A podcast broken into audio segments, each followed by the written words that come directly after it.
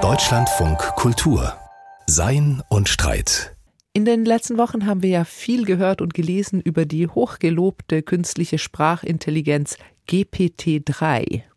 Die kann je nach Belieben im Stil von Leonard Cohen oder Bruce Springsteen dichten und sie hat nun, assistiert allerdings von zwei Menschen, auch ihr erstes Weisheitsbuch verfasst.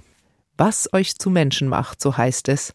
Herausgegeben wurde es von Ian S. Thomas und Jasmine Wang. Was davon zu halten ist und warum wir dann doch eher auf Staub, nämlich auf Geiststaub, hoffen sollten, das erklärt Andrea Rödig in ihrem philosophischen Wochenkommentar.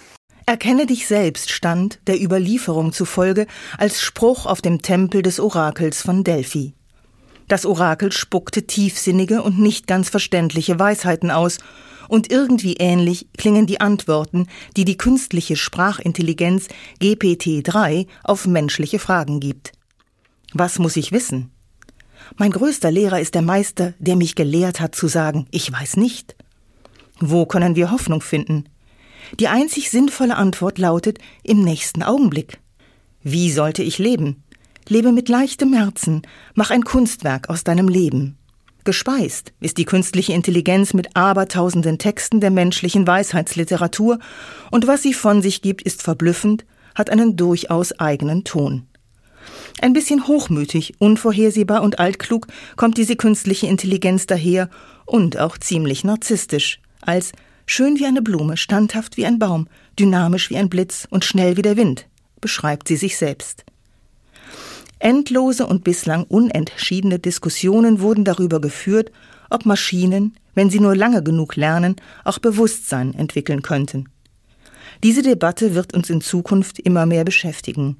Die Frage ist aber, ob wir bei der Suche nach Intelligenz in die richtige Richtung schauen. In den letzten Jahren sind in der sogenannten Philosophie des Geistes, die sich mit dem Verhältnis von Seele und Leib, Geist und Materie beschäftigt, alte Ideen eines Panpsychismus wieder hoffähig geworden.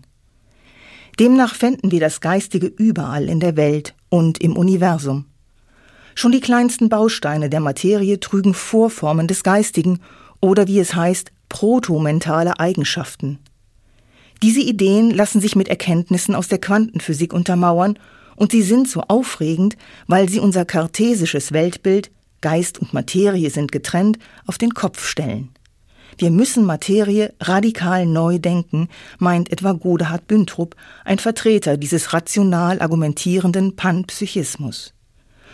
Eine Metapher, die in diesem Zusammenhang fällt, ist besonders schön. Geiststaub.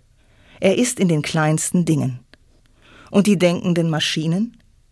Das Buch, was euch zu Menschen macht, ist nicht schlechter als viele der kursierenden Weisheitsbücher auf dem Markt, und das heißt nicht gut genug.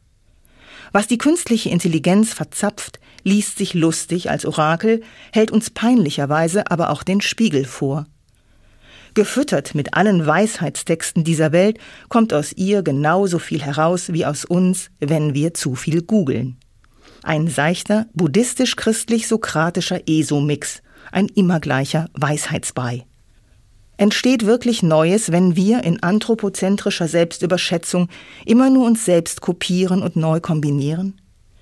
Die Propheten des Silicon Valley hauchen den Maschinengeist ein und kommen doch aus der menschgemachten Bubble nicht heraus. Erkenne dich selbst. Wir sollten uns an der eigenen Nase fassen, nachdenken, beobachten, gute Texte lesen und den Geist woanders suchen, nicht nur in den Maschinen, die unser Spiegel sind, sondern überall, in allen lebendigen und unlebendigen Dingen. Wenn Geiststaub das Universum durchschwebt, klingt das wie Hoffnung auf Vernunft da draußen oder auch, passend zu Weihnachten, wie eine frohe Botschaft. Und diese frohe Botschaft hat uns Andrea Rödig verkündigt.